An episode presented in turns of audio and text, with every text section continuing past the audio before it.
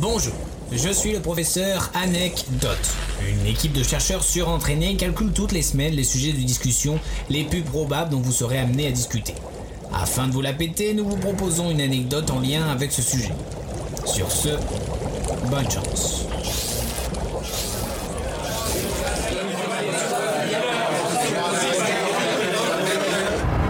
Euh, en parlant de ça, vous savez que Pac-Man fête ses 40 ans?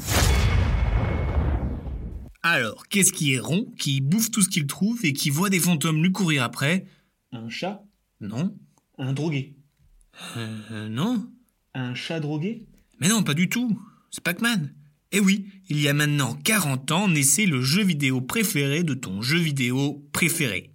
Pac-Man. Et on peut dire qu'il n'a pas pris une seule ride. hein. En même temps, difficile d'en prendre une quand t'es un rond, à moins de devenir ovale ou, je ne sais quoi, ou d'avoir des problèmes, ou, même de prostate. Hein. Quoique, on l'a jamais vu pisser. Excusez-moi, je m'égare comme un Pac-Man qui aurait vu une cerise. Et oui, l'homme Pac... Attends, l'homme Pac? Ça veut rien dire. Superman, c'est l'homme super. Spider-Man, l'homme araignée. Un shaman, c'est un homme chat. Mais un Pac-Man, ça veut rien dire. Il aurait pu s'appeler euh, l'homme boule. Ou, ou pas d'ailleurs. Non, en fait, à la base, il ne devait pas s'appeler comme ça. Non, à l'origine, il devait s'appeler Puckman.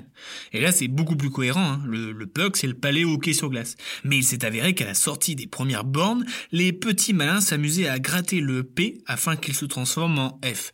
Et que ça devienne euh, Fuckman un peu, un peu moins vendeur. Et l'idée du jeu, inventée par Toru Iwatani, lui est venue en pensant à la bouffe. Je m'explique. En fait, le mot japonais pour dire bouche s'écrit sous la forme d'un carré. Et lui qui voulait un jeu en rapport avec la nourriture, il a choisi de l'arrondir. Voilà, tout, tout con. C'est pour cela aussi que le Pac-Man fait le son Paco Paco Paco lorsqu'il se déplace.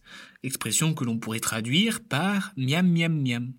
Et c'est donc en 1980 que ce best-seller voit le jour. Il faut savoir que ce n'est que 4 personnes qui ont travaillé dessus, alors qu'aujourd'hui ce sont des milliers de personnes. Et ce, en 18 mois, ce qui était tout de même long à cette époque. Car ça a demandé quand même beaucoup de travail. On se rend pas forcément compte à première vue, mais il faut savoir par exemple que les fantômes agissent différemment. Le rouge va suivre en permanence le Pac-Man, le rose va tendre des pièges, le bleu va aller à l'opposé du rose par rapport au Pac-Man, et l'orange va le suivre jusqu'à changer de direction aléatoirement. Donc autant vous dire que ce jeu n'est pas une mince affaire. Et pour preuve, ce n'est que 20 ans plus tard, en 1999, que le score maximal a été atteint, après seulement 6 heures de jeu. Mais malgré ses 40 ans, ce jeu vidéo cartonne et je pense que tout le monde y a déjà joué au moins une fois.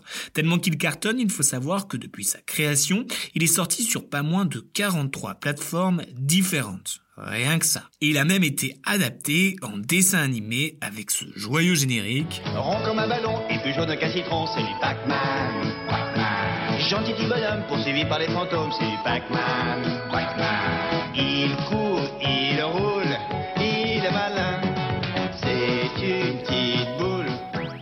Alors on souhaite un joyeux anniversaire à cette chère boule blonde et à dans 40 ans.